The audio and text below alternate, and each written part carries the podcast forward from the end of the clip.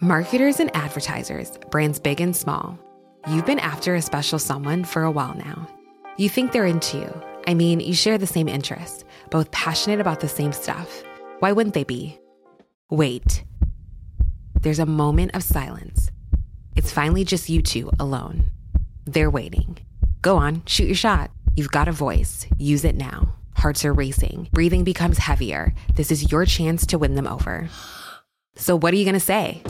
Get closer to your audience, make podcast ads with ACAST. Head to go.acast.com slash closer to get started.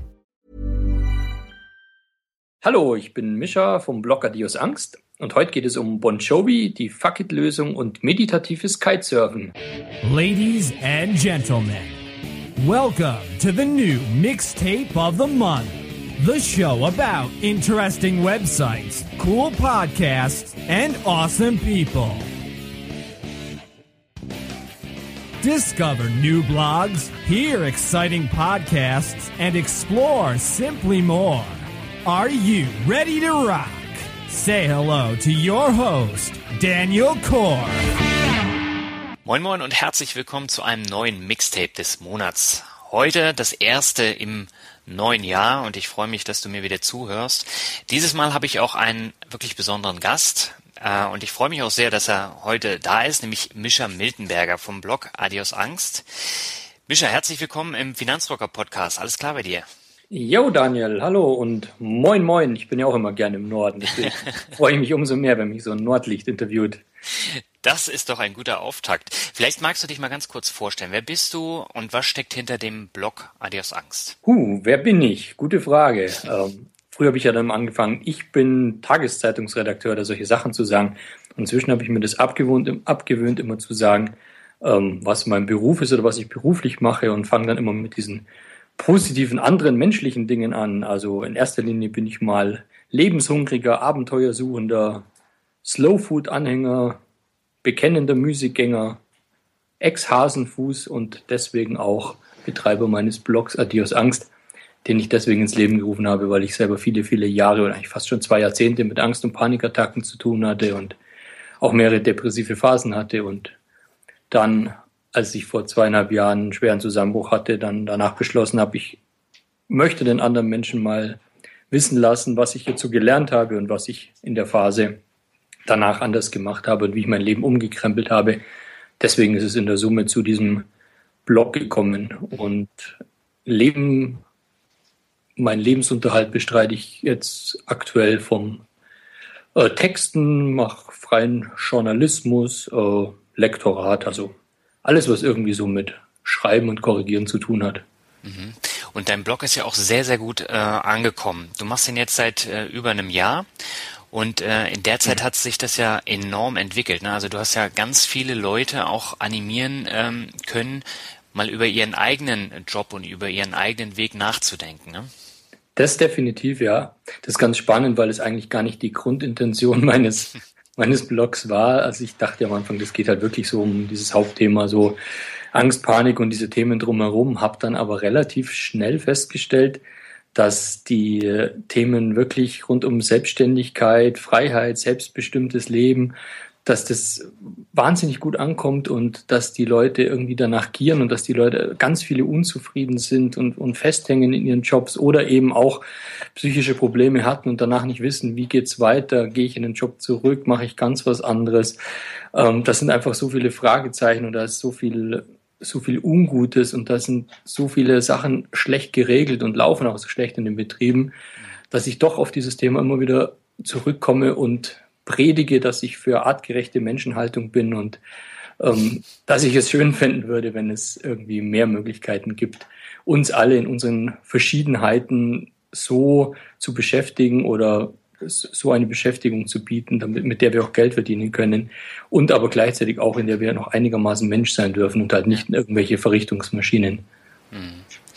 Dann lass uns doch mal äh, in das Interview einsteigen mit der Frage, wovor du konkret Angst hattest. Du hast vor kurzem einen, äh, einen Artikel veröffentlicht, wo du dann auch mal darüber sprichst, dass ähm, auch schon lange vor deinem Zusammenbruch, dass du da so ein paar Panikattacken hattest, die dann irgendwann 2013 in diesem Zusammenbruch gegipfelt ähm, mhm. sind. Ähm, wovor hattest du denn konkret Angst?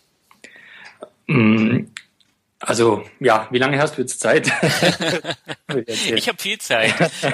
Also ich meine, wenn ich jetzt ganz, ganz, ganz weit zurückdrehe, dann hat mir letztlich meine Mutter schon erzählt, dass ich schon so panische Höhenangst, also in kleinster Kindheit schon hatte, dass ich mich nicht getraut habe, wenn wir über Brücken gegangen sind, auf der Seite zu gehen, wo dann unten der Fluss war, auch wenn er nur drei Meter tiefer war und ähnliches. Also ein Thema, das mich bis heute verfolgt. Das ist scheinbar irgendwie so eine Urangst bei mir drin.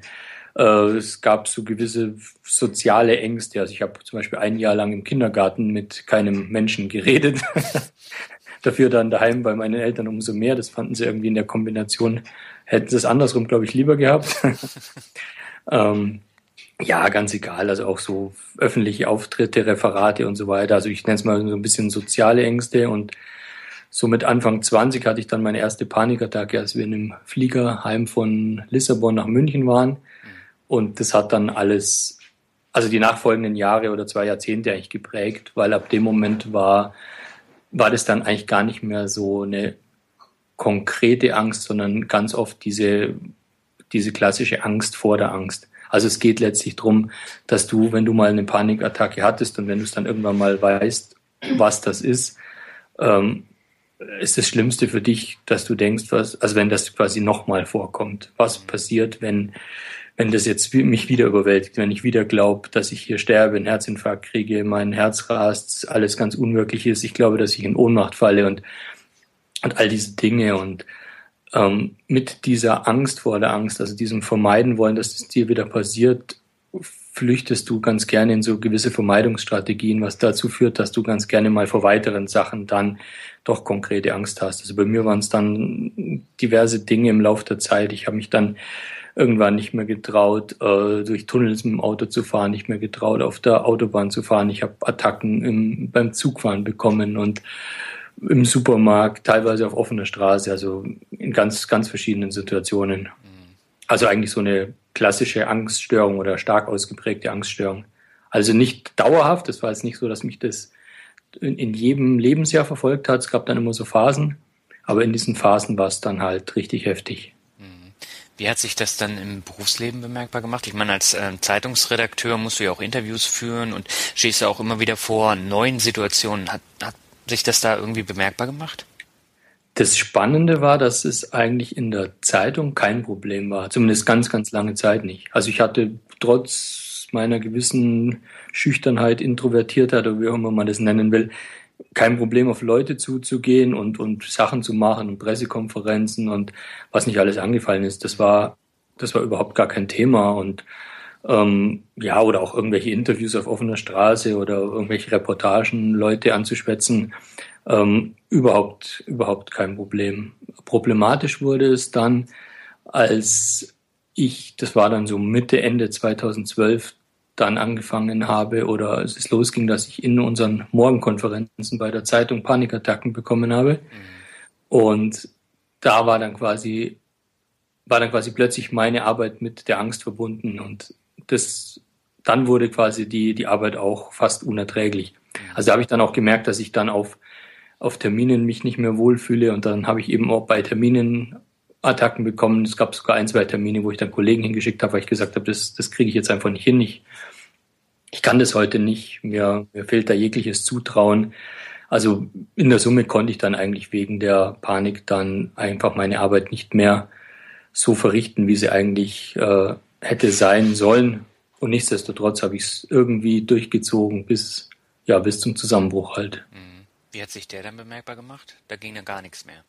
Da ging im klassischen Falle gar nichts mehr. Also es war wirklich so, dass ich da nach all diesen Monaten von von Ankämpfen und all diesen Attacken und, und äh, kaum mehr Schlaf gefunden, eines Morgens dann aufgewacht bin, beziehungsweise nach schlafloser Nacht aufgewacht, hört sich auch toll an, und einfach gemerkt habe, genau, jetzt ist einfach vorbei. Also war einfach klar, ich kann definitiv nicht in die Arbeit gehen und es ist jetzt rum. Das war so ein ganz fixes Gefühl. Ich habe dann ich habe dann auch in der Arbeit angerufen und habe dann gesagt, also ich bin jetzt mal für längere Zeit weg. Ich dachte in dem Moment sogar eigentlich, dass es das für immer gewesen ist. Mhm. Und ich dachte eigentlich auch in dem Moment, dass ich nie mehr in meinem Leben irgendwie, irgendwo, irgendwas arbeiten können werde. Mhm. Das fühlte sich einfach an wie Dankeschön, das war's jetzt. Äh, kommst jetzt dann in die Klapse und dann schauen wir mal, was die dann, was die dann mit dir machen. Mhm. Aber letztendlich war es ja der richtige Schritt, ne?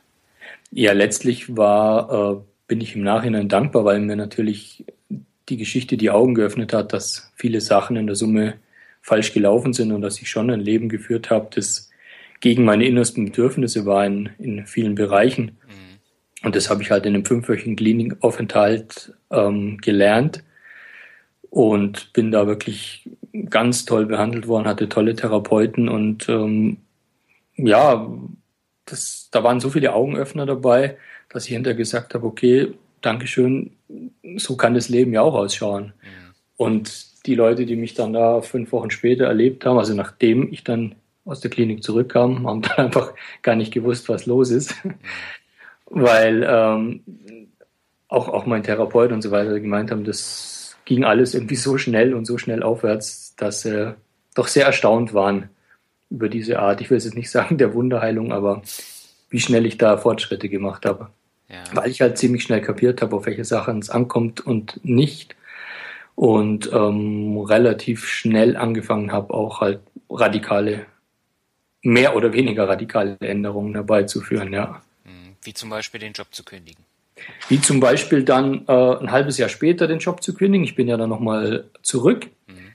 weil ich unbedingt wissen wollte, halte ich quasi diesen Job aus, wenn es mir deutlich besser geht.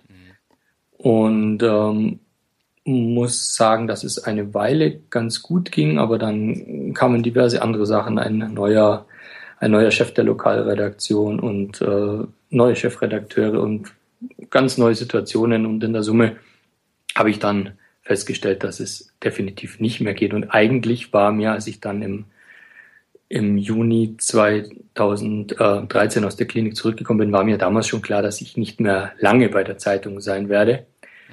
Und ähm, ja, meine Vorgesetzten haben es mir relativ einfach gemacht, so dass ich dann nur noch wirklich ganz kurze Zeit bei der Zeitung war und mit äh, ziemlich gutem Gewissen kündigen konnte und mir auch da keine großen Gedanken mehr gemacht haben. Also genau genommen stand dieser Schritt schon fest. Es war eine Frage der Zeit und ähm, die Zeit kam dann sogar noch etwas schneller, als ich vorher gedacht habe. Mhm. Hattest du da schon einen gewissen Überblick, was du dann machen möchtest, oder war das komplett ins Ungewisse gekündigt sozusagen? Das war in dem Moment äh, in der Tat ins Ungewisse gekündigt. Also das Einzige, was ich wusste, dass ich machen möchte, ist VW-Bus fahren mhm. und ähm, einfach mal komplett Abstand gewinnen und schauen, was das Leben mit mir so anstellt, wenn ich, wenn ich Dinge mache, die überhaupt nichts mit Arbeiten und äh, über Schützenvereine schreiben oder sonst was zu tun hat. Und ähm, ja, genau, das war damals das Ziel und dann dachte ich mir, alles andere wird sich irgendwie weisen, weil ich weiß jetzt von der Grundrichtung her, was ich will und was ich nicht mehr will und dann dachte ich mir, dann schaue ich einfach mal, was das Leben mit sich bringt. Mhm. Und du bist ja mit dem VW-Bulli komplett durch Europa gereist, ne? Sechs Monate oder? Ja, es waren sechs Monate, 20 Länder, 20.000 Kilometer. Boah. Das war ein schöner Roadtrip, ja, genau. War das ein Roadtrip gegen die Angst? Ähm, es war nicht direkt mehr gegen die Angst, weil ich in dem Moment eigentlich nicht mehr gegen die Angst ankämpfen musste, weil ich ziemlich viele gute ähm, Mittel und Wege gelernt habe, auch in der Klinik, wie ich einfach die Angst ein Stück weit akzeptieren, annehmen kann. Mhm. Und ich habe mich damals einfach auch so gut gefühlt, dass das Grundgefühl, also vor der Fahrt war jetzt gar nicht so, ähm, ich, ich, ich habe jetzt, äh, ich muss jetzt da irgendwie einen großen Angstblock noch bekämpfen, sondern eher so, ja, so ein bisschen Schiss, was auf mich zukommt, aber eher auch so eine, so eine große Vorfreude und eine, eine Riesenchance, die mhm. diese Phase so mit sich bringt. Und ich habe es immer so gesehen als ein Stück weit den, wie soll man sagen, Ergänzung, Abschluss, wie auch immer, Erweiterung meiner Therapie zu sagen, das war das eine. Dann habe ich äh, ungefähr ein Jahr lang gelernt und dann kann ich quasi das Gelernte jetzt dann in der Freiheit draußen anwenden und das noch allein unterwegs als kleine Verschärfung. Mhm. Das heißt, das hast du dann auch komplett ohne deine Frau gemacht? Das habe ich nicht ganz komplett ohne meine Frau gemacht. Die hat mich mal eine Woche in Stockholm besucht mhm. und dann später habe ich sie, als ich von äh, dem Ostblock zurückgekommen bin über Berlin und wieder in Deutschland angelandet bin, habe ich sie noch äh, in ihrer Pfälzer Heimat aufgelesen und habe sie eingepackt und dann war sie, glaube ich, ungefähr fünf Wochen mit dabei. Dann sind wir noch nach äh, Frankreich, Spanien, Portugal. Und von dort ist sie dann wieder zurückgeflogen. Also in der Summe war sie sechs Wochen von den sechs Monaten dabei. Und ähm, welche Tour bist du da gefahren? Erst über den Ostblock und dann in den Süden runter? Oder wie kann ich mir das vorstellen? Nein, ganz am Anfang bin ich auf die britische Insel und bin von England nach Schottland mhm. Und bin dann über England wieder zurück und bin von Calais die Nordseeküste hoch, bin über das wunderschöne Norddeutschland von, äh, habe ich dann von Fehmarn nach Dänemark übergesetzt, mhm. bin dann einmal an der schwedischen ähm, Ostküste nach Norden gefahren, habe dann gekreuzt bis zu den Lofoten, bin dann wieder zurück, bin dann über Finnland, Baltikum, ähm, Polen, Deutschland und dann eben Schweden, äh, Schweden, äh, Frankreich, Spanien, Portugal, äh, wieder Frankreich und dann ging es zum Schluss noch zwei Wochen nach Sardinien mit einem Freund und ehemaligen Kollegen und dann war es schon vorbei. Das aber ein toller Trip. Ja, ich fand, ich fand den auch ziemlich geil. das kann ich mir vorstellen. Hattest du denn während der Fahrt äh, irgendwann nochmal das Gefühl, ähm, du wirst überfordert vom vielen Autofahren, weil vorher mochtest du das ja auch nicht oder durch Tunnel fahren, wie du erzählt hast? Ja, das stimmt. Also das Schlimmste war eigentlich der erste Tag. Da bin ich damals ähm, aus der aus der Pfalz losgefahren. Also genau genommen, das war eigentlich dann der, der zweite Tag, aber genau genommen so dieser erste richtige Alleinfahrtag und da war ich noch mit meiner Frau bei Freunden und bin von dort los und da war schon mal klar, es sind äh, über 600 Kilometer von dort bis nach Calais mhm. Und ähm, das war definitiv die größte Strecke, die ich je allein gefahren bin. Und ich wusste eben auch, da liegen diverse Tunnel und sonstige, natürlich nur Autobahnkilometer vor mir. Und ein paar Staus gab es auch noch, die habe ich ja auch gehasst. Und also da war alles mit dabei. Und es war am Anfang so diese ersten ein, zwei, drei Stunden waren schon noch so ein bisschen so diese Unsicherheit, okay, was macht es jetzt mit mir? Ähm, so eine gewisse Unruhe und irgendwann habe ich gemerkt, ja, eigentlich macht es ja gar nichts. Also eigentlich macht es ja Spaß und so wie es ist, ist es okay. Und wenn ich im Stau stehe, stehe ich im Stau und ähm, wenn ich durch einen Tunnel fahre, fahre ich durch einen Tunnel und ab dem Tag war das vom Prinzip okay. Also da habe ich dann mir keinerlei Gedanken mehr über irgendwas gemacht. Also weder über die Länge der Strecken noch was da auf den Strecken so passiert. Gut, ich fahre jetzt keine, keine wilden Bergpässe mit, mit äh, fiesesten Serpentinen, wo es dann äh, 500 Meter weit runter geht, weil ich das mit meiner Höhenangst nicht kann. Mhm. Aber ansonsten alle anderen Sachen, das war dann, das war dann wirklich ab dem ersten Tag kein Thema mehr. Also das war wirklich so richtig schön hilfreich. Ich wusste wirklich nicht, ob ich das so hinbekomme. Und ähm, spätestens als ich dann auf den britischen Inseln angelandet war, dachte ich mir, okay, ich glaube, jetzt stoppt mich nichts mehr. Und das heißt, du hast auch äh, die ganze Zeit im VW Bulli übernachtet? Ähm, ja, die meiste Zeit. Also ich hatte auch so ein Zelt dabei. Das heißt, wenn es jetzt manchmal, äh, wenn ich die Lust hatte, mich mal ein bisschen besser auszubreiten und nicht auf so einer etwas, wie soll man sagen, doppelt abgeschrägten um Umklapprückbank zu liegen. Dann bin ich dann auch mal ins Zelt ausgewichen. Aber ein Großteil der Zeit ja. Und es gibt Leute, die sagen, darin kann man normalerweise keine zwei Wochen schlafen und ohne großartigste Rückenprobleme oder Bandscheibenvorfälle zu bekommen. Ja. Und das Witzige bei mir war, dass es mir wunderbar ging und dass ich äh, selten so wenig bis gar keine Rückenprobleme hatte wie in dieser Zeit. Das ist ja auch eine schöne Sache, ne? Ja. Was waren denn so die, die einprägendsten Erlebnisse auf dieser Tour? Uiuiuiui, ui, ui, die einprägendsten. Also für mich natürlich schon mal die Tatsache, dass ich eben das allein gemacht habe mhm. und allein mit mir, mit all den Sachen zurechtkommen musste, die sich da so ergeben. Das war ja auch eine ganz neue Erfahrung, weil ansonsten, wie es halt sonst ist auf Reisen, du bist ja dann meistens zu zweit oder in einer Gruppe und mhm. wenn halt irgendwas ist, gibt's immer mehrere Leute, die da irgendwo was mitregeln und sonst was. Und da war immer klar, okay, wenn jetzt ein Problem ist, äh, muss ich's regeln und sonst kein anderer. Also das war natürlich schon eine Herausforderung und hat mir in der Summe aber auch ziemlich gut getan. Und ähm, ansonsten von den Erlebnissen, also besonders toll fand ich es immer, wenn ich auf Menschen getroffen bin, die einfach so so grenzenlos zufrieden mit ihrem Leben sind. Und ähm, überraschend oder nicht überraschenderweise waren es oft Menschen, die nicht den ganzen Tag in einem Büro hocken und, und dort arbeiten, so jemand wie mein, mein äh, Kajaklehrer, der Roger zum Beispiel, oder, oder der Surflehrer, der Aldo, oder eine Campingplatzbetreiberin auf den Lofoten oder, oder ein Weinsommelier in Bordeaux. Also da waren einfach großartige Leute dabei, die hatten so eine Lebensfreude und es hat so ausgestrahlt. Das fand ich einfach großartig. Da wusste ich, okay, irgendwie, ich muss mich an solchen Menschen orientieren. Mhm. Es, ähm, das mit dem nicht im Büro oder nicht am Rechner hocken, das habe ich jetzt noch nicht so super hinbekommen. Also da habe ich jetzt noch nicht die große Idee, wie ich das anders machen kann. Aber einfach zu sagen, mehr auf seine Bedürfnisse zu hören und ähm, ja, Dinge zu machen, die einem zumindest ansatzweise Freude machen und so dem eigenen Naturell entsprechen. Das fand ich schon, schon großartig.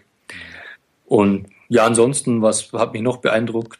Einfach die Art und Weise, wie es ist, wenn man, wenn man grenzenlos frei ist, wenn es vollkommen egal ist, was man am nächsten Tag macht oder nicht macht, zu sagen, ich kann jederzeit äh, bleiben oder kann auch wieder fahren. Einfach wie ich gerade lustig bin. Ähm, ja, jeden, jeden Tag habe ich, entscheide ich einfach, wie jetzt mein Leben aussieht und zwar, wie ich es in dem Moment bestmöglich leben will und kein anderer kann mir in dem Moment reinreden und das war schon ähm, sehr beeindruckend. Ich glaube, dieses, dieses Freiheitsgefühl ist auch eins, das mich nicht mehr loslässt und ähm, weshalb ich mich auch nicht mehr so richtig einsperren lassen will. Ja. Hattest du denn äh, zu der Zeit schon deinen Blog gegründet? Äh, ja, den habe ich gegründet. Den habe ich äh, kurz bevor ich losgefahren bin, habe ich den, habe ich das hingebracht, habe ich den gelauncht. Ich habe, ich glaube, zwei Monate vor oder so ganz kurzfristig das Blogcamp entdeckt. Das war ein Tipp vom Tim Chimoy. Mhm. Und ähm, habe das dann in Windeseile durchgeackert, beziehungsweise zumindest ein paar Kapitel. Ich, effektiv habe ich es bis heute noch nicht bis, zu, bis zu Ende all die Kapitel. Und obwohl ich der absolute Anti-Nerd und äh, bin und, und technisch wirklich jetzt nicht so der, der Mega-Überflieger, habe ich das irgendwie hinbekommen, diese Webseite da ans Laufen zu bringen und ähm, ja, war da doch ziemlich stolz. Also es gab dann so eine Phase, wo ich wirklich jeden Morgen um fünf, halb sechs aufgestanden bin, noch vor der Arbeit und mich da hingehockt habe. Und es war ursprünglich eigentlich nur so gedacht, so ja, ein bisschen die Freunde und Ex-Kollegen unterhalten und ein bisschen was schreiben. Und irgendwann, so ein paar Wochen vorher, habe ich mir gedacht, nein, ähm, eigentlich habe ich eine Geschichte zu erzählen und die will ich erzählen und ähm, will einfach meine Reise mit meiner eigenen Geschichte in Verbindung bringen, weil das eine gehört mit dem anderen 100%ig zusammen. Mhm. Genau, und ähm, dann war eben die Frage, wie passt es zusammen? Und dann hatte ich dankenswerterweise irgendwie eines Nachts, als ich in meinem Bett lag, die Eingebung mit dem, mit dem Namen für den Blog und dann wusste ich, okay, ähm, ja, jetzt habe ich's. Die Adios-Angst-Tour sozusagen. Die Adios-Angst-Tour, genau. Und äh, nicht zu vergessen natürlich äh, Bonjour Leben, weil dieser Punkt ist ja auch ganz, ganz wichtig. Es geht ja eben nicht nur darum zu sagen, nicht Angst haben, sondern auch zu sagen, einfach leben. Ja. Hallo Leben, wie wunderschön bist du und von dir will ich noch viel mehr haben. Ja. Ähm, als du dann wieder zurückgekommen bist, da hattest du ja keinen Job, du wusstest nicht so ganz, was du machen wolltest. Inwiefern hat der Blog oder der Erfolg des Blogs denn da schon eingesetzt, sodass du wusstest, in welche Richtung du gehen möchtest?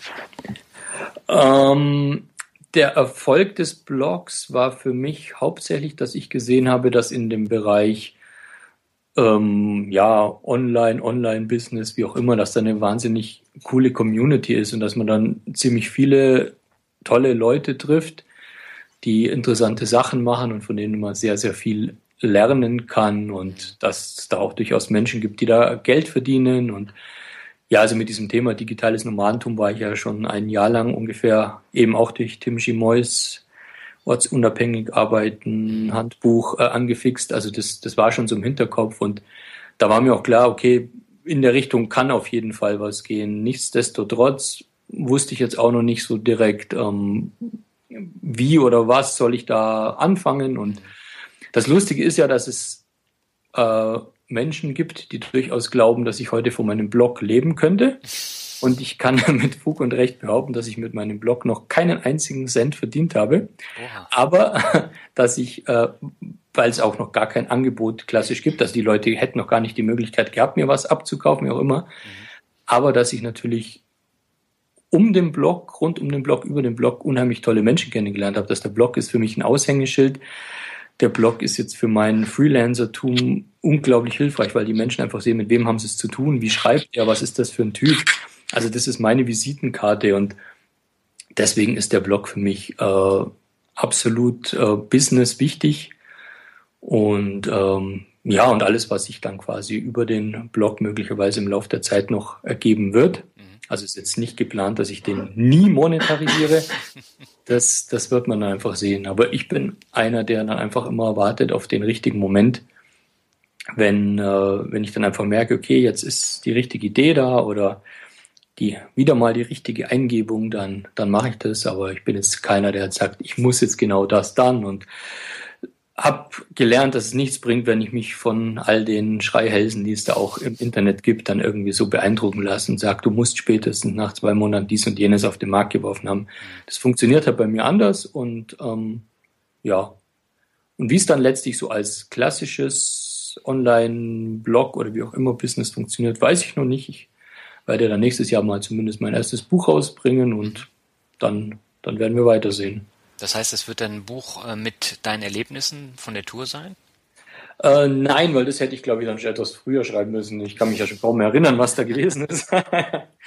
ähm, das wird ein Buch sein, in dem ich, ja natürlich, also ein bisschen was davon ist in dem Buch drin. Also ich stelle vom Prinzip meine Geschichte vor, stelle aber auch noch ungefähr fünf bis sechs Geschichten von anderen Menschen vor, Leute, die rund um dieses Thema Angstattacken, schwere Angststörungen zu tun hatten. Also die sind über ganz Deutschland verteilt, die sehr, sehr unterschiedliche, sehr interessante Geschichten zu erzählen haben.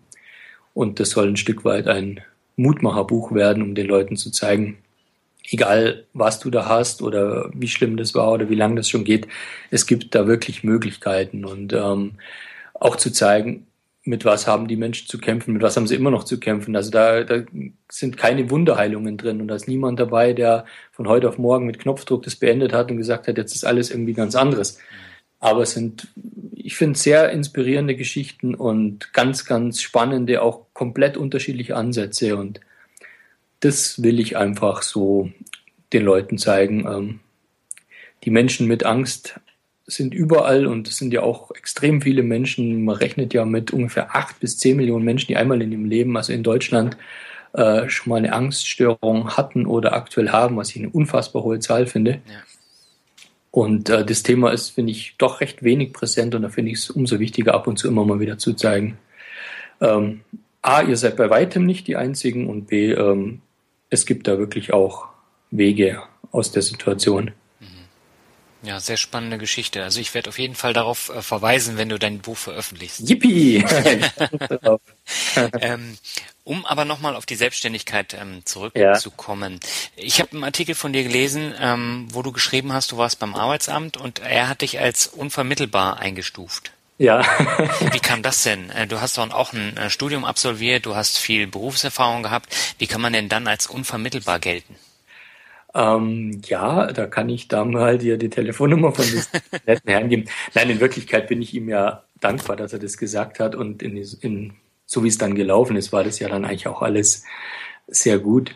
Er hat sich natürlich meine Geschichte angehört, also ich war, bin auch komplett offen zu dem hingegangen. Ich bin jetzt nicht mit irgendwelchen Wünschen so nach dem Motto, ich will, dass es in die Richtung geht oder ich will dieses bestimmt oder dieses nicht oder bin auch nicht rein und habe gesagt, gib mir jetzt sofort den Gründungszuschuss, sondern ich wollte einfach auch mal seine Meinung hören und habe halt einfach meine Geschichte erzählt und habe gesagt, mit welchen gesundheitlichen Problemen ich da in der Arbeit zu tun hatte und ähm, habe ihm halt auch gesagt, wie letztlich die Lage im, im Tageszeitungsmarkt aussieht und dass das halt ein, ein sinkendes Schiff ist und dass nun wirklich keiner darauf erpicht ist, irgendeinen ähm, irgendeinen Redakteur einzustellen, der gerade irgendwie ein paar Wochen lang in der psychosomatischen äh, Klinik war und sich dann erstmal irgendwo in der Weltgeschichte herumgetrieben hat und äh, wie auch immer. Also das ist nicht unbedingt der Lebenslauf, der dann so ankommt. Und abgesehen davon, der natürlich dann auch verhältnismäßig teuer schon ist, mit, mit äh, elf Jahren Berufserfahrung.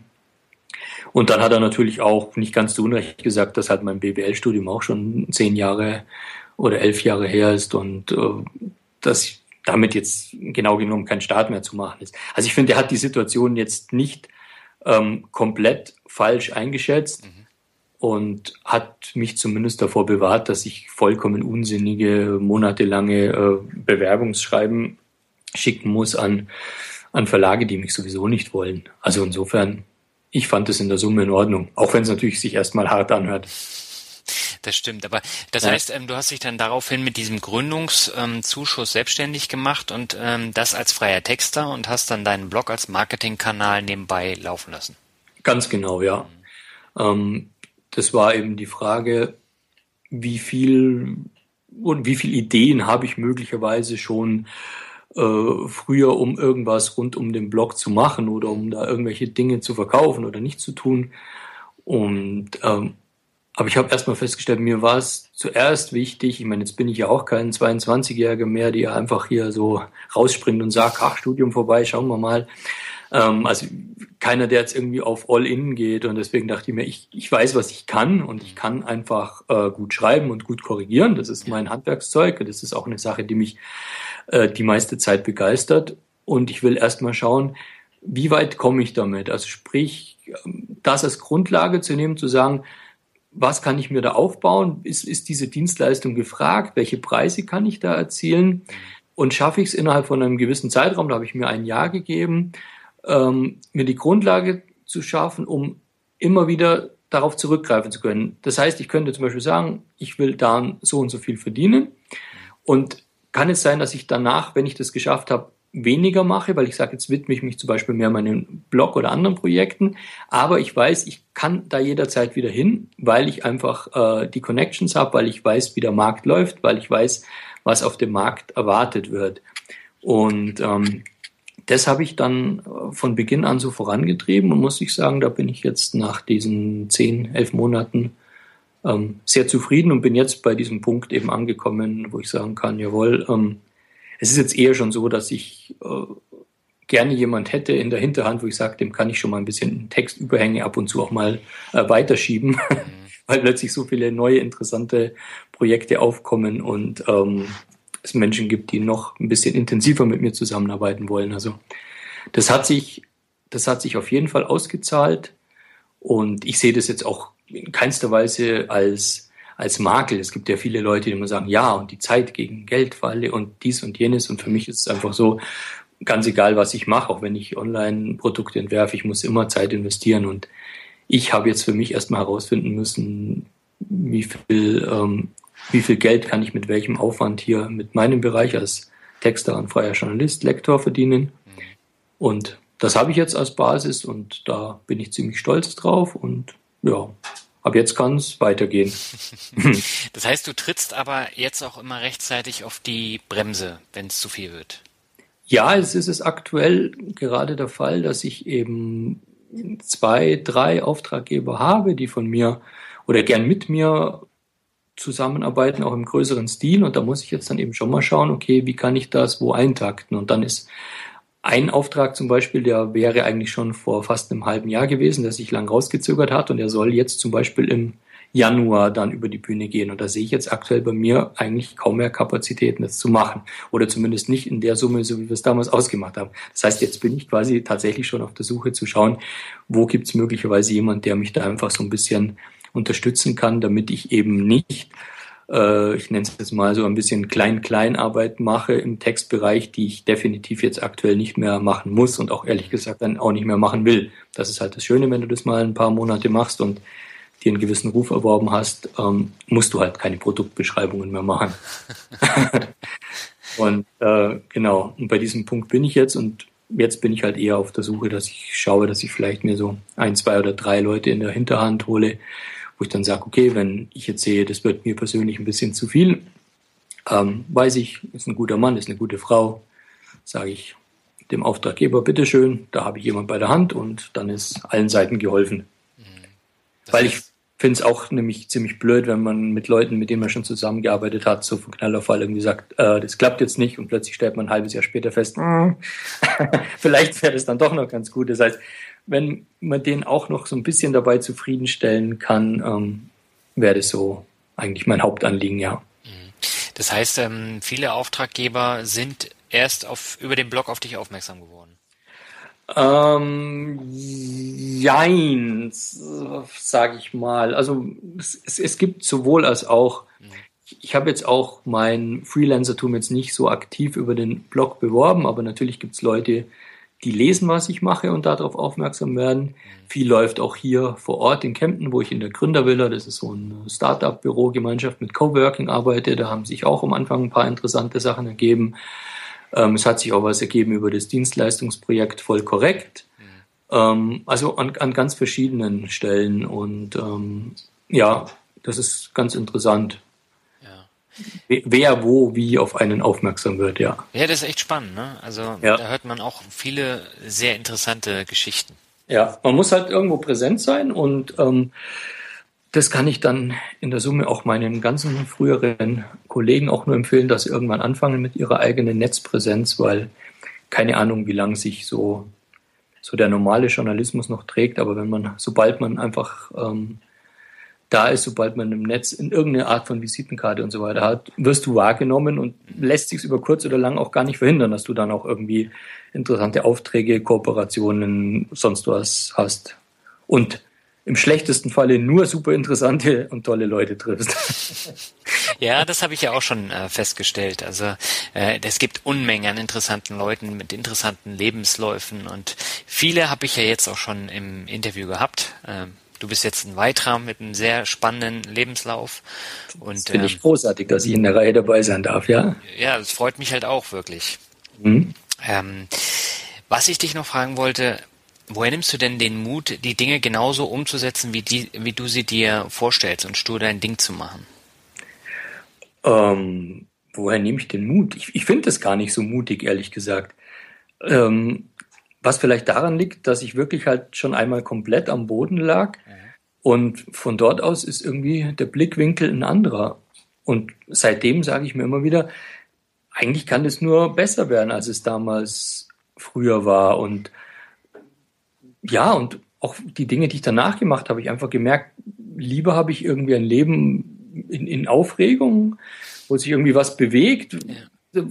Das vielleicht schon den einen oder anderen äh, Rückschlag dann beinhaltet, aber wo ich das Gefühl habe, ich lebe überhaupt, als dass ich irgendwie in den, den, den Tod, Langeweile, Tod im ewigen Bürotrott sterbe und mir nach 20 Jahren, mich nach 20 Jahren frage, was tue ich da eigentlich? Und ähm, ist das ansatzweise, ansatzweise das, was ich will oder kann oder ähm, ja, was, was meinen Begabungen entspricht? Und deswegen mache ich jetzt einfach drauf los, was mir gerade so einfällt und wie weit halt meine, wie weit so meine, meine Kraft und Energie reicht. Die ist ähm, auch nicht so, dass die unendlich ist und da muss ich auch schon immer wieder aufpassen und bremse mich da auch ganz bewusst ein.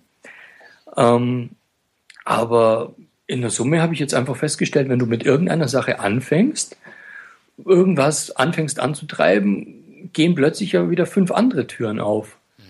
Also und, und deswegen finde ich, ist es relativ einfach, einfach loszugehen, weil auf dem Weg ja plötzlich, da kommen Menschen, da kommen Ideen, da kommen neue Wegweiser und ähm, ja, und das ist für mich auch so. Für mich gibt es tausend Möglichkeiten, in der Summe Geld zu verdienen. Jetzt aktuell mache ich das als, als freier Journalist, als Texter.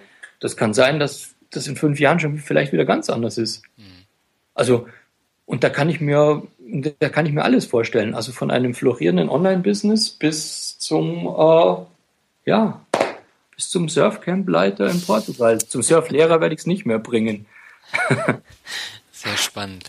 Ähm, Apropos Mut, ähm, du hast eine wirklich tolle Interviewserie gestartet mit dem Titel Nur Mut, ähm, die wunderbare Einblicke in das Leben deiner Interviewpartner gibt. Ähm, wie kam es denn dazu? Äh, das ist ganz einfach, weil ich liebe Interviews. Schon als Zeitungsredakteur habe ich das zelebriert und so, also alles, was irgendwie möglich war, thematisch in Interviews zu pressen, habe ich damals schon in Interviews gepresst und fand es immer schon super, mich auf die Menschen vorzubereiten, so vorab zu recherchieren, irgendwie zu versuchen, mich in die Menschen, meine Partner reinzuversetzen ja.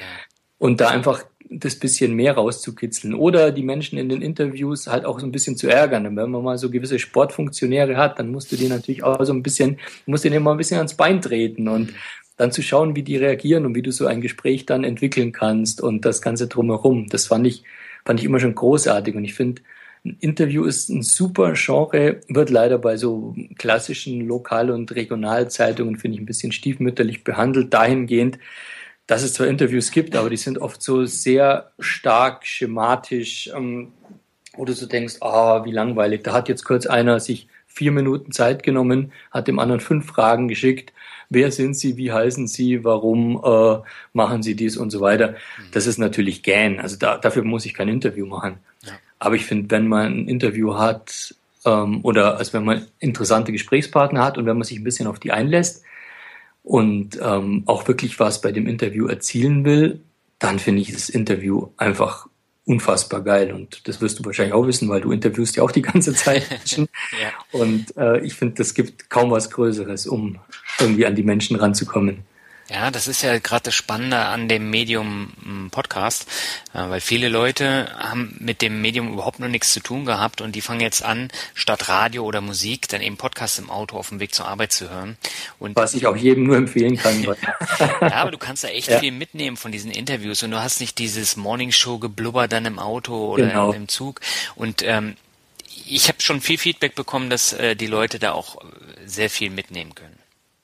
Ja, können sie definitiv. Und ähm, also alles ist besser als, als Morning-Shows zu hören, wo dir Menschen erzählen, dass es schlimm ist, wenn es 30 Grad hat und schlimm ist, wenn es 10 Grad hat und schlimm ist, wenn es minus 20 Grad hat. Und äh, ich glaube auch, es gibt inzwischen echt so viele äh, gute Podcaster und so viele super Infos und so viele spannende Geschichten, die man da hört und erzählt bekommt. Also das ist, das ist ein echt ein großartiges Medium.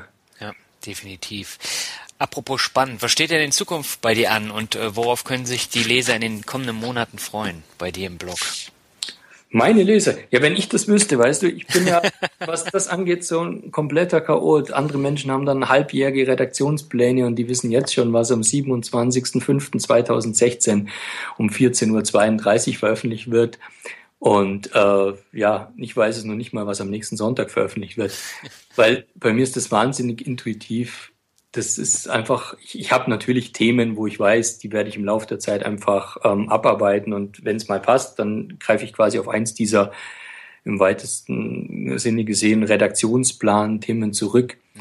Aber ich lasse mich einfach oft treiben von, von dem, was ich gerade aktuell erlebt habe, was ich mit Menschen besprochen habe, was Menschen auch von mir für ein Feedback gegeben haben, wie es mir aktuell geht, was, was das Tagesgeschehen oder auch das grundsätzliche Geschehen ist. Zum Beispiel bin ich ja dann doch damals auf diesen äh, German Wings Absturz eingegangen mit Hinsicht der meiner Liebeserklärung an depressive Menschen und solche Sachen. Also ganz verschieden. Das und deswegen, ja, die Leute werden weiterhin Geschichten von mir lesen, wo es darum geht, was bewegt mich, wie kann man, äh, wie kann man ein gutes, selbstbestimmtes Leben führen mit so gewissen Dingen, die mir weitergeholfen haben. Was tut sich in meinem Leben? Welche Sachen traue ich mich oder traue ich mich auch nicht? Ähm, ja, genau. Das, das sind so auch die Dinge, die bei meiner Leserumfrage herauskamen, was die Menschen am meisten interessiert und eben auch Geschichten von anderen Menschen. Das war der Punkt. Das hat mich persönlich sehr gefreut, dass dieses Thema, wenn ich andere Menschen interviews, eben auch sehr großen Anklang findet und auch da wird's äh, wieder mehr geben, als es in den letzten Monaten gab. Immerhin gab es jetzt letzten, zuletzt schon wieder ein Interview mit der wunderbaren Linda Bendinghoff, die du ja auch kennst. Ja. Und ähm, da werde ich in, demnächst, in nächster Zeit wieder ein paar Dinge mehr aufs, aufs Papier bringen, wollte ich schon sagen, ins Netz bringen. ja, ich bin da schon sehr gespannt. Ähm, aber mir geht es tatsächlich genauso mit, mit den Plänen. Also ich habe damit immer mal angefangen, aber ich schmeiß sie nach einer Woche über den Haufen und äh, ich habe eine, so eine Evernote-Liste, da kommen dann irgendwelche Titel äh, dann immer rein. Und irgendwann, wenn ich Lust dazu habe, dann schreibe ich die. Und äh, mhm das bringt auch nichts, da groß zu planen beim Blog, finde ich, weil ich habe jeden Tag oder jede Nacht irgendwelche Ideen, die muss ich dann speichern und die arbeite ich dann irgendwann aus. Ja, finde ich auch ganz genau. Ja. Und in meinem Fall ist es auch so, dass die Menschen mir signalisiert haben, sie wollen quasi so fortlaufend wissen, was bei mir passiert. Und dann kann ich natürlich auch nur auf das eingehen, was gerade passiert ja. und nicht schon einen Monat vorausdenken, was mir passieren könnte. Von dem her gibt sich das ein Stück weit von selber. Und ja, ich gebe zu, es gibt dann schon mal so ein, zwei äh, Sonntage, wo ich dann um 14 Uhr noch keine Zeile geschrieben habe und denke, oh, jetzt ist aber mal ein bisschen, ein bisschen Zeit, weil dann doch Sonntag spätestens um 18, 19 Uhr eigentlich der Artikel immer online ist. Ja. Aber ja, es klappt in der Regel und äh, manchmal brauche ich halt auch so eine Deadline. Ja, das stimmt. Das habe ich bei mir sowohl beim Blog als auch beim, beim Podcast. Ähm, beim Podcast ist es immer ein bisschen einfacher, weil wenn man jetzt zum Beispiel ein Interview führt, das muss man dann zwar schneiden und dann äh, noch ein paar Shownotes schreiben, aber so ein Artikel, der braucht dann schon immer ein bisschen mehr Zeit. Mhm. Und das ist auch der Vorteil, wenn man ein Interview geführt hat, das ist ja dann zum Beispiel schon mal äh, zeitlos vorhanden. Deswegen tue ich ja dann auch Interviews so gerne, weil das habe ich dann schon mal vorrätig. Ja, vielleicht solltest du auch nochmal mit einem Podcast anfangen, mit einem Interview-Podcast. Ja, möglicherweise, ja. Ähm, ich stelle zwar fest, dass ich immer arg viel in meine in mein äh, Allgäuerisch-Schwäbisch hier verfalle. Das ist mir noch nicht aufgefallen. Aber möglicherweise kann ich noch etwas dezidierteres Hochdeutsch für das Podcasting lernen. Ich spreche auch kein Hochdeutsch. Also äh, ja. ich habe auch immer die Färbung drin aus, aus Norddeutschland. Das hat bisher noch keinen gestört und meine Scharfstimme hat auch noch keinen gestört, also von daher. Was hast du eine Scharfstimme? Ja, das habe ich letztens im Podcast erwähnt. Äh, das hat man mir ins Abi-Buch geschrieben. Mhm. Und äh, trotz Scharfstimme äh, und ausfallenden Haaren und äh, setze ich mich vors Mikro oder vor, vor die Kamera und das ist mir dann letztendlich auch egal, solange ähm, der Inhalt halt überzeugen kann. Okay. Ja, ich überlege es mir. Also wenn ich Podcast mache, dann bist du auf alle Fälle mein äh, mein erster Interviewpartner. Ja, das würde mich freuen. Und ja. Äh, ich gebe dir auch nochmal den Tipp. Ähm, ein Gast von mir, auch aus dem Mixtape, der Glückfinder, Andreas Gregori. Ich weiß nicht, ob du den kennst. Ähm, Noch nicht. Kann ich dir nur empfehlen, weil ähm, der halt auch sehr viele unterschiedliche Menschen interviewt, die ihr Glück gefunden haben. Mhm, und ähm, das geht ja auch so ein bisschen in deine Richtung und äh, ich glaube, du wärst auch ein idealer Interviewgast für ihn. Ja, dann muss ich mich mit dem unbedingt mal äh, verknüpfen. Genau. Ich schicke dir da mal den Link. Wunderbar, freue ich mich drauf. Super. Und dann gehen wir jetzt mal noch ins Finanzrocker Word Shuffle über. Das heißt, oh. ich nenne dir ein, zwei, drei Begriffe und du sagst dir einfach, was dir dazu einfällt. Bei mir, äh, bei dir ist mir jetzt so viel eingefallen wie bei noch keinem anderen Interviewgast. ist das ein gutes oder ein schlechtes Zeichen? Das ist ein sehr gutes Zeichen, weil äh, du mich dann ja inspiriert hast, äh, darüber nachzudenken. Okay. Aber ich werde versuchen, das ein bisschen ähm, kürzer zu halten. Würde gern beginnen mit der Fuck It-Lösung. Ähm, ein wahnsinnig geniales Buch, das ich zum vierten Mal gelesen habe, das immer wieder Überraschungen bietet, an dem ich meine eigenen Fortschritte messe und das mir beigebracht hat, dass es absolut okay ist, sich in der Früh hinzustellen, die Musik laut aufzudrehen und einfach fünf Minuten lang seinen Körper komplett durchzuschütteln und danach sich ruhig hinzustellen und zu schauen, was passiert. Das ist Wahnsinn. Aha, viermal gelesen. Ja, es wird nicht zum letzten Mal gewesen sein. Oh, sehr spannend. Das packe ich äh, in die Shownotes. Wenn du so davon schwärmst und äh, wo du die Musik gerade schon erwähnt hast, Rockmusik wäre der nächste Begriff. Rockmusik. Ähm, ähm, da, fällt mir, da fällt mir eine Party ein, wo auch das war die 40er Party von meiner Schwester, als ich Musik gemacht habe Aha. und der Vater ihres damaligen Lebensgefährtens die ganze Zeit gesagt hat, spul mal Bon Jovi, spul mal Bon Jovi. Ich habe ihm gesagt, ich habe leider kein Bon Jovi. Jetzt spul mal Bon Jovi. Der Depp hat kein Bon Jovi. Aber ansonsten mag ich Rockmusik und ich mag eigentlich auch Bon Jovi. Und ich war bei dem äh, letzten Guns N' Roses Konzert, das es, glaube ich, 1991 in Deutschland gab. Also überhaupt das letzte Guns N' Roses Konzert in Deutschland. Naja, überhaupt, das ist nicht ganz richtig, aber in der alten Besetzung. Ähm, genau, in der alten äh, Besetzung. Genau, mit, ähm, mit Slash und Duff und. Genau, genau, ja, äh, genau. Da war ich dabei und äh, das war großartig. Habe ich heute noch Gänsehaut. genau, das nächste Mal, wenn du Bon Jovi-Platten brauchst, dann sagst Bescheid. Also ich äh, höre Bon Jovi, glaube ich, seit 1990 und äh, war auch mein erstes Konzert und äh, ich habe alles hier noch im Regal stehen. Äh, ich helfe dir gerne aus. Das ist cool, dann legen wir gemeinsam auf genau. bei, der, bei der 50er Party von meiner Schwester. Äh, der nächste Begriff ist Ostallgäu.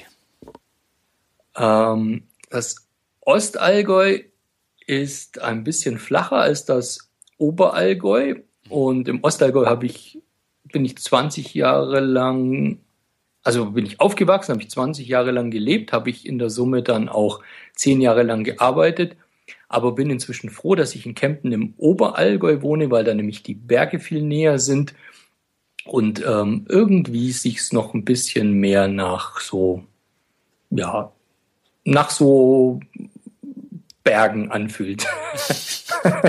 okay. Das heißt aber, du möchtest da eigentlich gar nicht weg aus dem Allgäu. Also aus dem Ostallgäu schon. Nein, das, das Ostallgäu ist super, da kenne ich ganz großartige Menschen und äh, es gibt auch ganz wunderbare ähm, Restaurants im Ostallgäu, in die ich liebend gerne gehe. Ähm, aus dem Allgäu selber, ich weiß nicht, ob ich weg will. Ich finde, es ist eine super, ähm, eine super Homebase. Ich, ich halte es hier sehr gut aus. Ich bin vom, vom Freizeitwert immer wieder überrascht. Ich freue mich, wenn ich hier rausgehe zum Mountainbiken, wenn ich, wenn ich die Berge sehe, wenn ich sehe, wie viel äh, Sonne wir im Winter haben. Das ist großartig. Nichtsdestotrotz ähm, treibt es mich immer mal wieder ein bisschen in der Gegend herum und äh, werde ich schon auch gewisse Zeit unterwegs sein, aber also hier zu sein und hier zurückzukommen, ist ganz wunderbar. Mhm. Tolle Lebensqualität und äh, ein so wunderbarer Käse. Also Entschuldigung, da muss man immer wieder zurückkommen. okay. Ähm, der nächste Begriff ist die App Self Control. Ah, ja, mein mein, äh, meine letzte Rettung auf dem Verzweif beim verzweifelten Versuch, irgendwie produktiv daheim zu arbeiten und sich nicht alle zehn Sekunden ablenken zu lassen. Aha. Und ähm, seit ich die habe, hat sich dann doch einiges geändert. Ähm, ich habe da so eine 30-Tage-Challenge im Citizen Circle gemacht und da ging es irgendwie um die Frage, jeden Tag eine Stunde für etwas zu verwenden, für sein eigenes Business voranzutreiben etc. Und dann dachte ich mir, okay, diese Stunde muss ich mir irgendwo anders abknapsen. Und mhm. dann war relativ schnell klar, dass es bei dieser, hauptsächlich bei dieser Seite ist, die mit F anfängt und mit AC Bock weitergeht. Ja, und ähm, wenn ich so Self-Control reinmache, da sind natürlich auch noch ein paar andere Seiten auch drin, dann stelle ich halt einfach mal gepflegte drei, vier Stunden ein und dann ist klar, dass in dieser Zeit eben kein Facebook angeht und auch sonst nichts. Und man kann es auch nicht überlisten, zumindest ich mit meinen technischen Fähigkeiten, was ziemlich gut ist.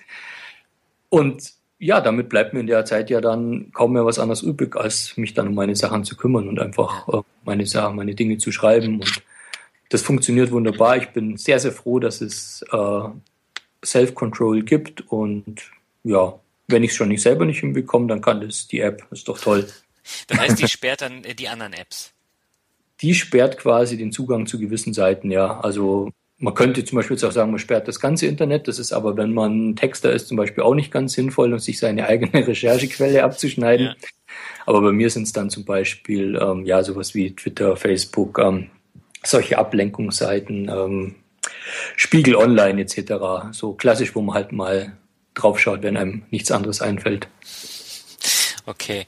Der nächste Begriff, ähm, den hatte ich zuerst da stehen und dann habe ich einen Artikel von dir gelesen und ähm, würde den gerne als Synonym äh, nehmen. Und zwar, es geht um den Begriff Freiheit, aber du hast es wunderbar mit dem Thema Kitesurfen gleichgestellt.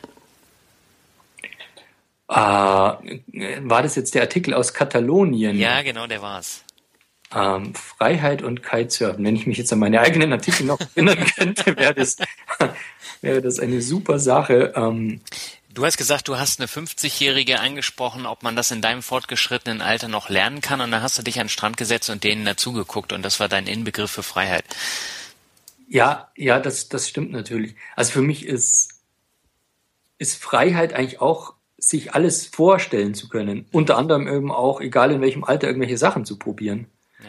Und das war wieder auch so ein Punkt, wo ich mir dachte, ich hatte mal von einem gehört, einem Arbeitskollegen von meiner Frau, der dann, ich glaube, irgendwie mit Anfang 30 sich beim Kitesurfen so bös hingelegt hat. Und dann dachte ich mir, äh, okay, ich bin jetzt irgendwie schon fast zehn Jahre älter und äh, also damals, jetzt bin ich inzwischen äh, und äh, Und dann dachte ich mir, nee, das ist jetzt für mein Alter nichts mehr. Und dann habe ich eben gesehen, wie dann hier schön die 50-Jährigen da rumkiten und äh, ja, wo auch so der ein oder andere Bierbauch da gar nicht dabei stört. Und dachte mir, ja, eigentlich könnte ich das doch auch noch ausprobieren. Ich meine, wenn ich das letzte Mal, Also bin ich letztes Jahr quasi zum ersten Mal mit 42 beim Surfen gewesen, also beim richtigen Wellenreiten und warum nicht? Also Freiheit ist alles, sich alle Optionen offen zu halten und nichts als unmöglich zu erklären, was zumindest jetzt rein theoretisch von den physischen Möglichkeiten her geht. Sehr schön. Zwei habe ich noch für dich, zwei Begriffe. Ähm, den einen hast du jetzt schon gelernt, äh, Katalonien.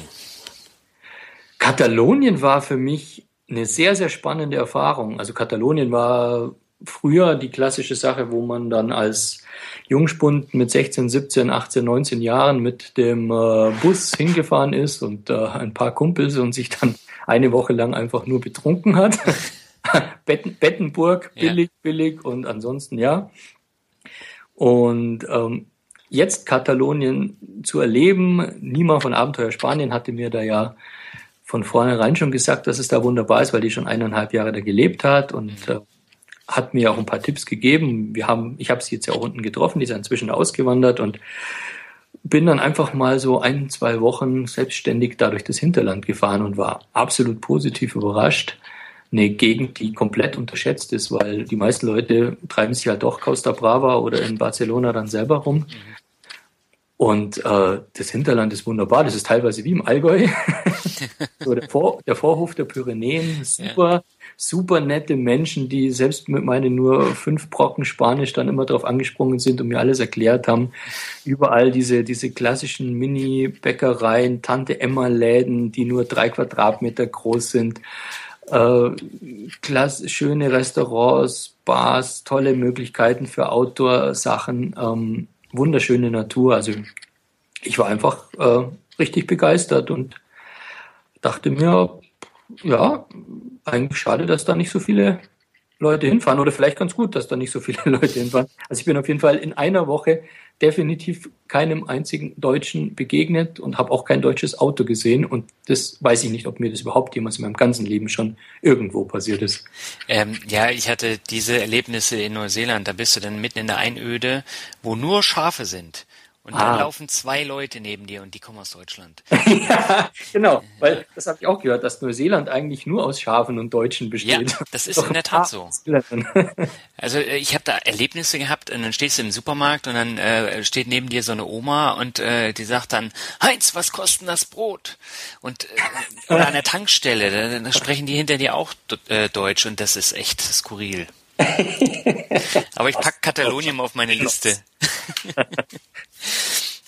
so, einen Begriff habe ich noch für dich. Meditation. Meditation, ein ganz wichtiger Punkt für mich, um zur Ruhe zu kommen und ein ganz großes Hilfsmittel damals nach meiner schlimmen Phase, um äh, ja, um einfach mein gesamtes Angst- und Stresslevel zu senken. Durch Meditation bin ich, bin ich ruhiger geworden.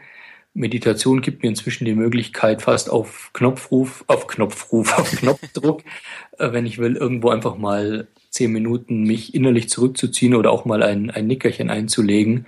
Durch, durch Meditation habe ich gelernt, sich auf, äh, gelernt, mich auf meinen Atem zu konzentrieren.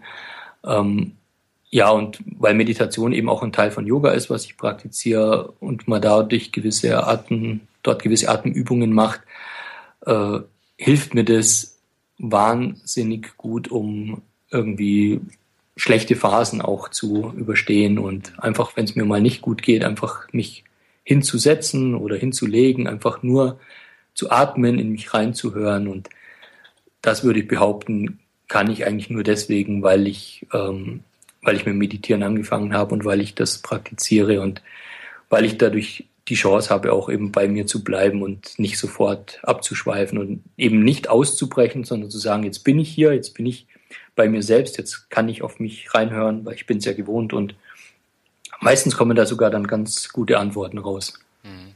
Du hast auch auf der Reise viel meditiert, ne? Ja, natürlich. Das ist ja eigentlich für mich so das Schönste überhaupt, wenn ich irgendwo hinkomme und ein, ein neuer Ort ich bin ja auch meistens irgendwo in der Nähe von Seen oder vom Meer oder sonst was gewesen und dann ein paar Minuten laufen, sich auf irgendeinen Stein setzen, auf einen Steg, sonst wohin und einfach nur ja, meditieren, in die Luft schauen, sonst was. Man muss das ja auch nicht immer so, so groß aufhängen. Also es geht jetzt nicht immer um dieses große Ding und hier und äh, Verrenkungen im sonst was Lotus-Sitz, ja. sondern eigentlich geht es nur darum, dieses bewusste Wahrnehmen, Sitzen und einfach nur ähm, schauen, atmen und das auf sich wirken lassen. Das finde ich ist schon, ist schon Meditation. Und das kann ich wirklich überall. Das kann ich auch beim, beim Bäcker in der Schlange. Da habe ich mich früher aufgeregt und jetzt. ja, das müssen wir dann mal empfehlen. Einfach um äh, in den Schlangen bei Aldi oder beim Bäcker ruhig zu bleiben, wenn es mal wieder ein bisschen länger dauert, meditieren. Das würde ziemlich viel Frieden in die Welt bringen. Das ist doch ein äh, schönes Schlusswort, oder? Finde ich auch. Mischa, ich danke dir ganz herzlich. Äh, ich habe versucht, oder ich versuche es immer wieder, bei den Interviews unter einer Stunde zu bleiben. Die knacken wir jetzt gerade in dem Moment. Wow. Ähm, ich fand es sehr inspirierend, sehr spannend. Ähm, deshalb herzlichen Dank. Ja, tolle Fragen. Ich danke dir. Und wir hören mit Sicherheit nochmal voneinander. Ja, ich freue mich drauf. Ich mich auch und wünsche dir noch einen schönen Abend. Dir auch, Daniel. Mach's gut. Ciao. Jo, ciao.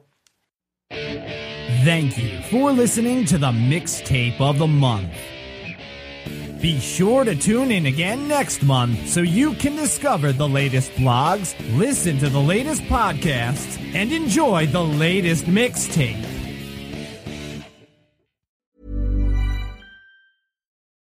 Hello, listener. Is it me you're looking for? As brands, we're always wanting to make a connection, to find the person you can rely on, the one that's there every week, month, or year, and always has your back when you need them the most. It's a little like matchmaking, don't you think? With ACAST podcast ads, you can filter for your exact dream audience so you can find the ideal customer for your business. The Romeo to your Juliet, the Rachel to your Ross, the Bert to your Ernie, and avoid those red flags and time wasters. Your ads can communicate with them in the most intimate way possible a one on one conversation, a chance meeting in the gym, or a coffee shop. So go on, give it a try. With over hundreds of thousands of listens a month, your person is probably here. Get closer to your audience. Make podcast ads with ACAST. Head to go.acast.com to get started.